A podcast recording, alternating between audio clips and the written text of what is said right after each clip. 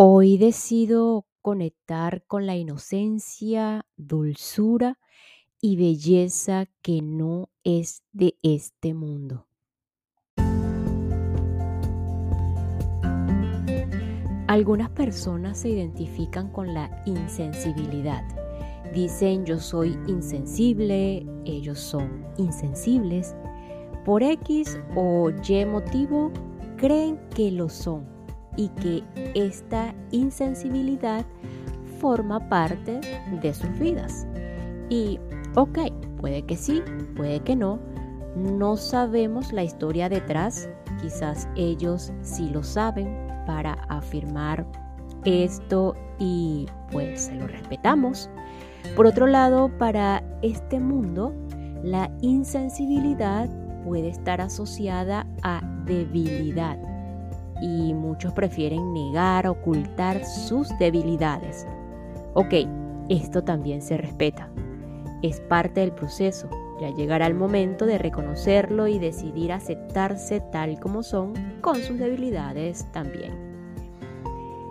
A medida que hacemos esto último, aceptarnos tal como somos, nos conecta automáticamente con la inocencia, la dulzura, la belleza que en un principio es solo vista ante los ojos humanos y progresivamente va traspasando esa forma física o llamada también etérea.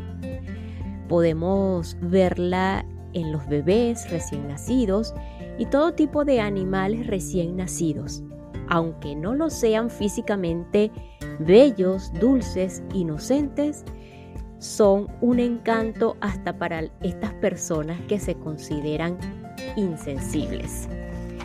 Es lo más cercano en este mundo que puede eh, estar a la inocencia, la dulzura y la belleza.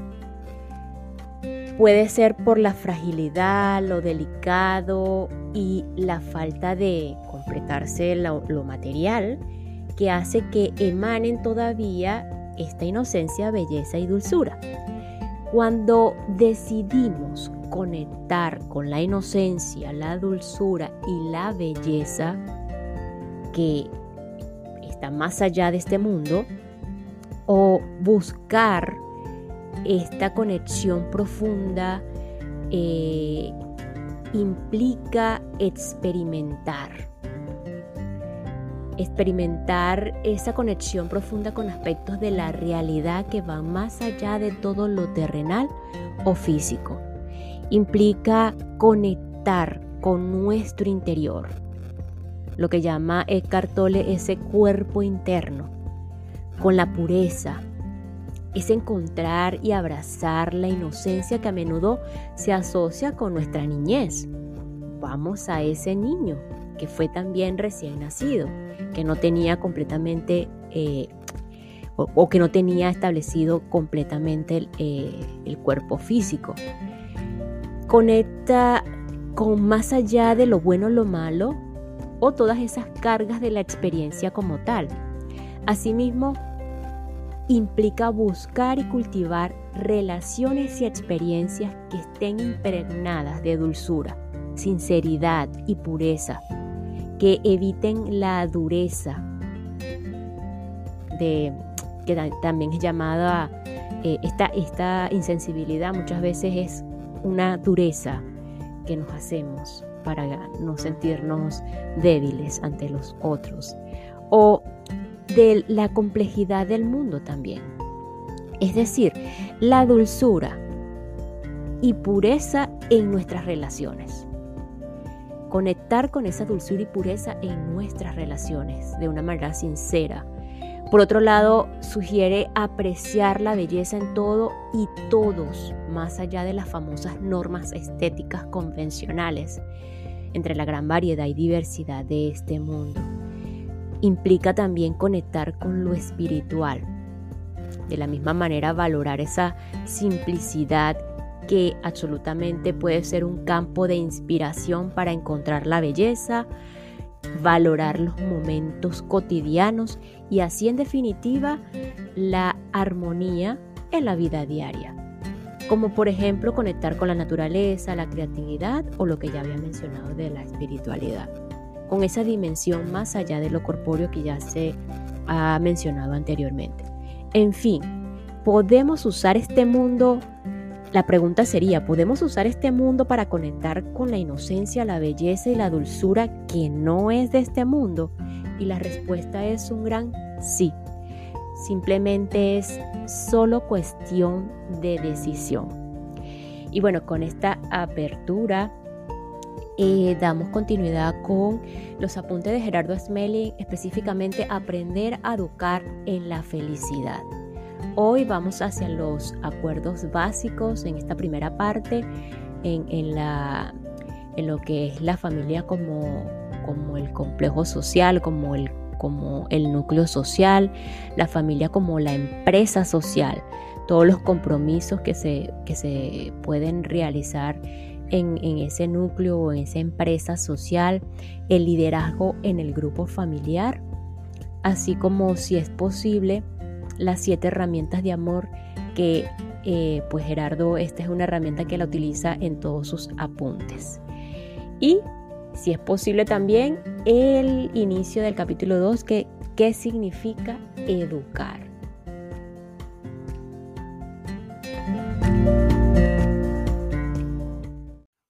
Acuerdos básicos.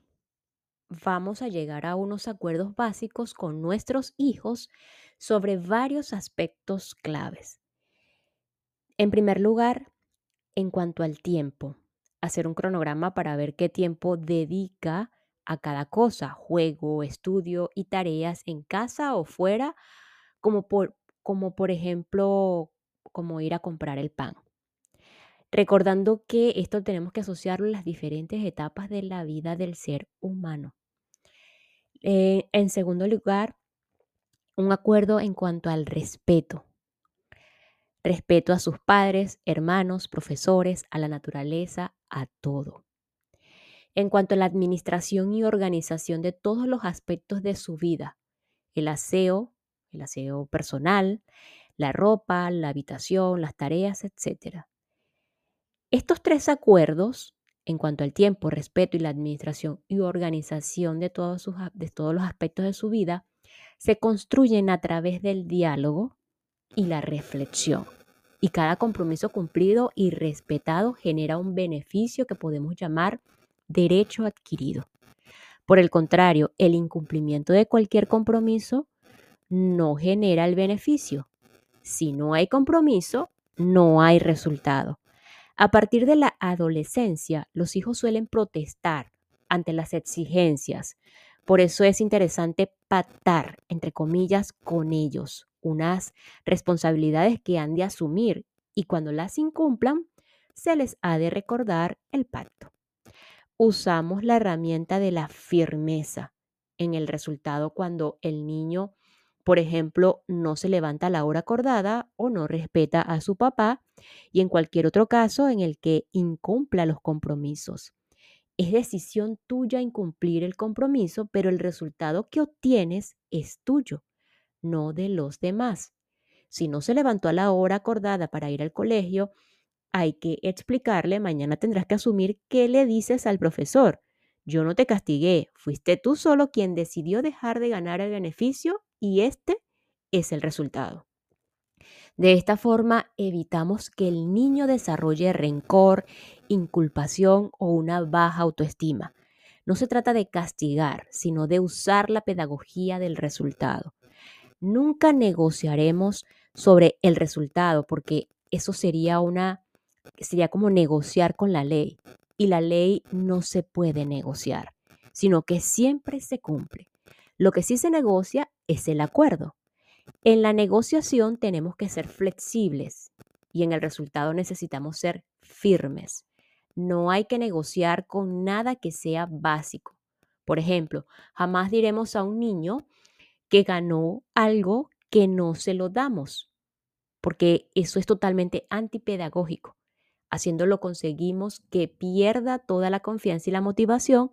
Igualmente nunca hay que darle nada que no se haya ganado. Se trata de que obtenga lo que es justo.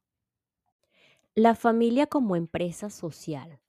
La pareja que conforma un núcleo social o familiar no solo crea una relación afectiva, sino además un proceso social con objetivos comunes y un propósito de crecimiento y mejora mutuos, lo que otorga a la familia las características de una empresa que como tal necesita aprender a manejar ciertos principios y estrategias para alcanzar el éxito. Algunos de los principales, eh, de los principios, perdón, del éxito empresarial aplicables a la familia son compromiso con la misión de la organización. Compromiso con la misión de la organización, lo que llamamos la familia.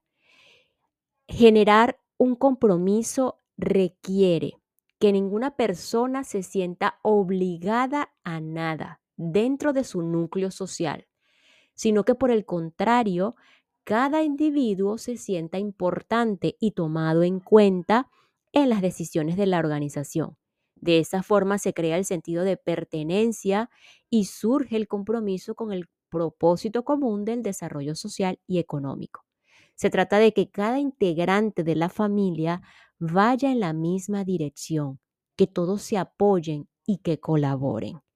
En segundo lugar, eh, el segundo principio, por, por decirlo de alguna manera, del éxito empresarial, que es llamada la familia, excelente atención al cliente interno y externo. Excelente atención al cliente interno y externo. La competencia en el mercado es muy fuerte y por ello las empresas para no perder sus clientes se esmeran en ofrecerles una excelente atención.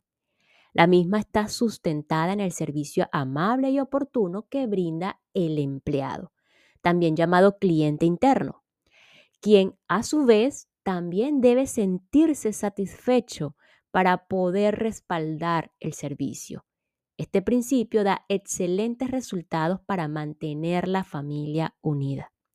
En este caso, el cliente interno son la pareja y los hijos.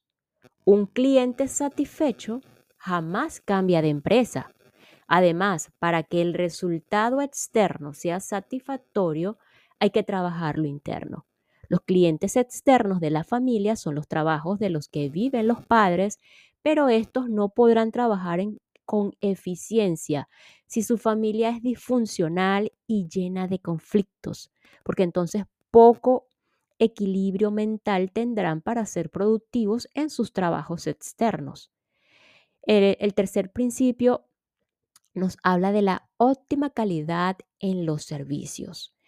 La calidad de los productos o servicios es otra poderosa herramienta para lograr el éxito de una empresa. E igual ocurre en la familia. Si cada labor es desarrollada con amor y excelencia, el resultado será la satisfacción de todo el grupo social y el éxito familiar. Se trata de que todos los integrantes de la familia desempeñen de forma óptima su labor, ya sea el hacer el desayuno o la cama y para que la familia funcione con excelencia, son necesarios los acuerdos y los compromisos igual que en una empresa.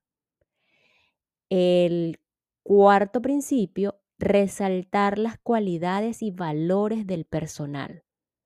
Es una práctica que estimula a las personas para trabajar mejor, ya que al sentirse valorados, logran desarrollar mucho más de su potencial interno.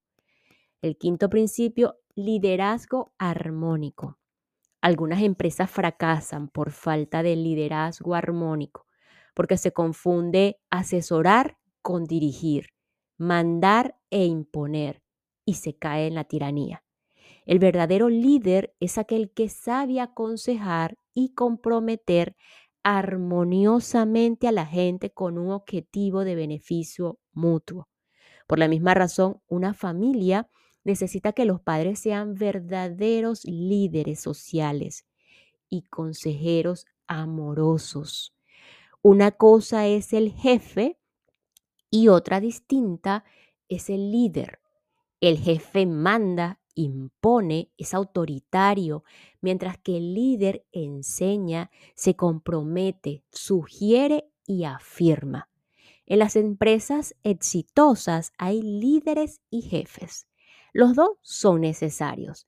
El líder se encarga del compromiso, del proceso de enseña y bienestar de las personas y el jefe de que las normas se cumplan. En la familia se necesitan líderes y ese papel corresponde a los padres. En cuanto al sexto eh, principio, aprender de los errores es reconocer que nunca nadie aprendió nada sin antes arriesgarse a, ensayar, a ensayar perdón, y a equivocarse.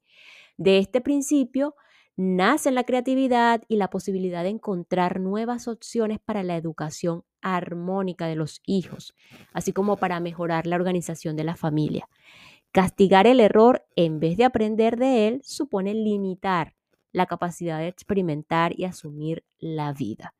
En todo proceso humano podemos equivocarnos, sufrir crisis o dificultades y aprender de ellas será la herramienta para no volver a cometer los mismos errores. Principio número 7, pensar a lo grande. Aunque nuestra empresa sea pequeña, debemos pensar a lo grande y trazar estrategias de gran compañía. Este ha sido el secreto de las pequeñas empresas que han llegado a crecer con éxito. Igualmente en la familia, si se construye un núcleo social integrado, unido y sólido, lo más probable es que el día de mañana las familias que conformen la sociedad tengan un verdadero espíritu comunitario y una gran capacidad de servicio para promover así la colectividad, la paz, la concordia y la unión fraternal de todos los seres humanos. Liderazgo en el grupo familiar. De cara al proceso de liderazgo necesitamos generar confianza, compromiso y lealtad. ¿Cómo lograrlo? Para generar confianza es necesario que haya cero agresión y cero susceptibilidad, es decir, tomar la opción de la convivencia pacífica y de no ofenderse por lo que los demás hagan o digan. Significa optar por la felicidad.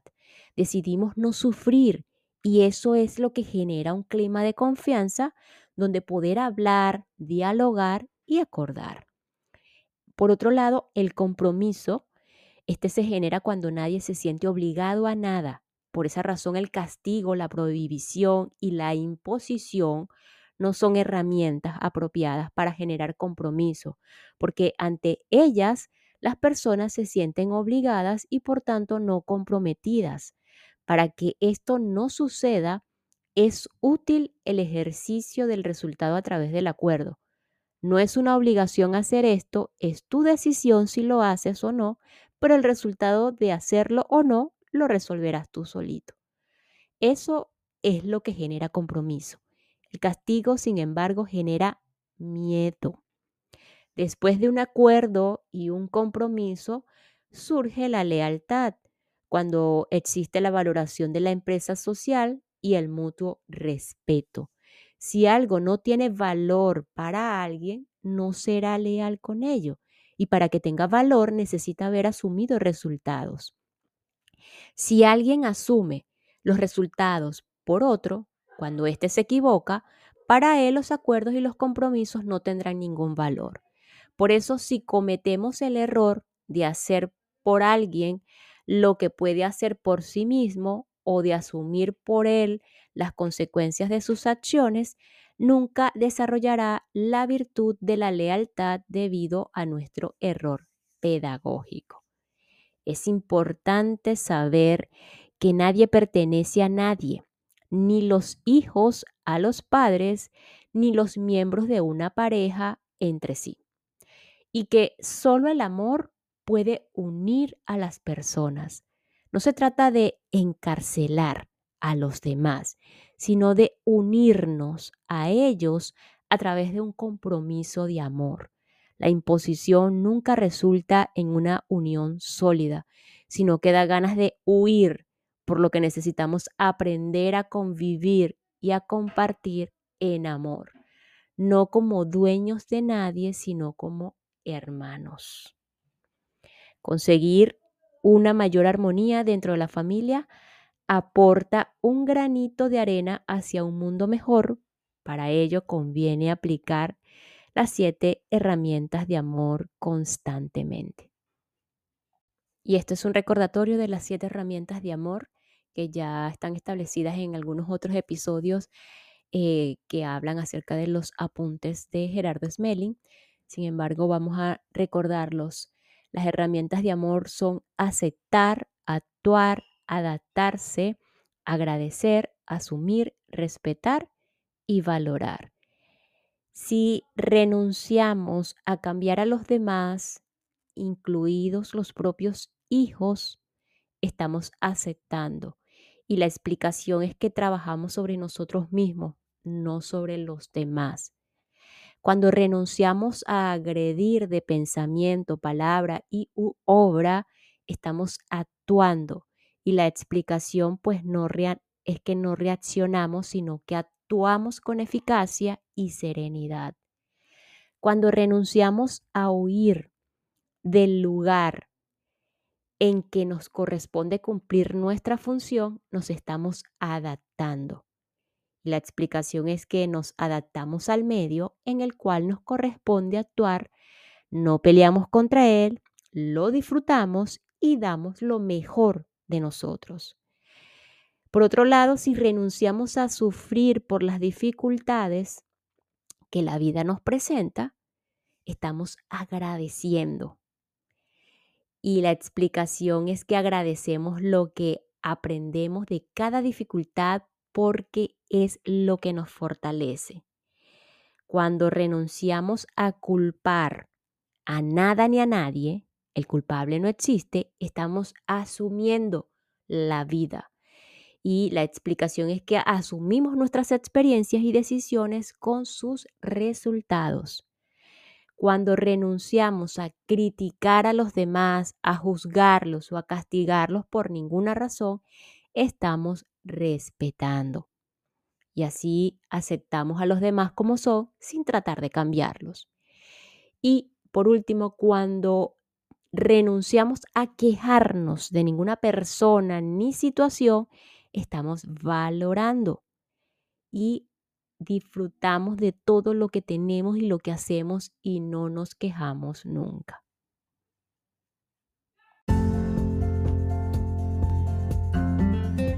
Una familia unida y comprometida en el amor es el pilar de una nueva sociedad. Nos escuchamos en el próximo episodio para continuar con Aprender a educar en la felicidad según Gerardo Smelly una herramienta más para ayudarnos en la experiencia humana y así conectar con nuestro verdadero ser. Gracias, gracias, gracias.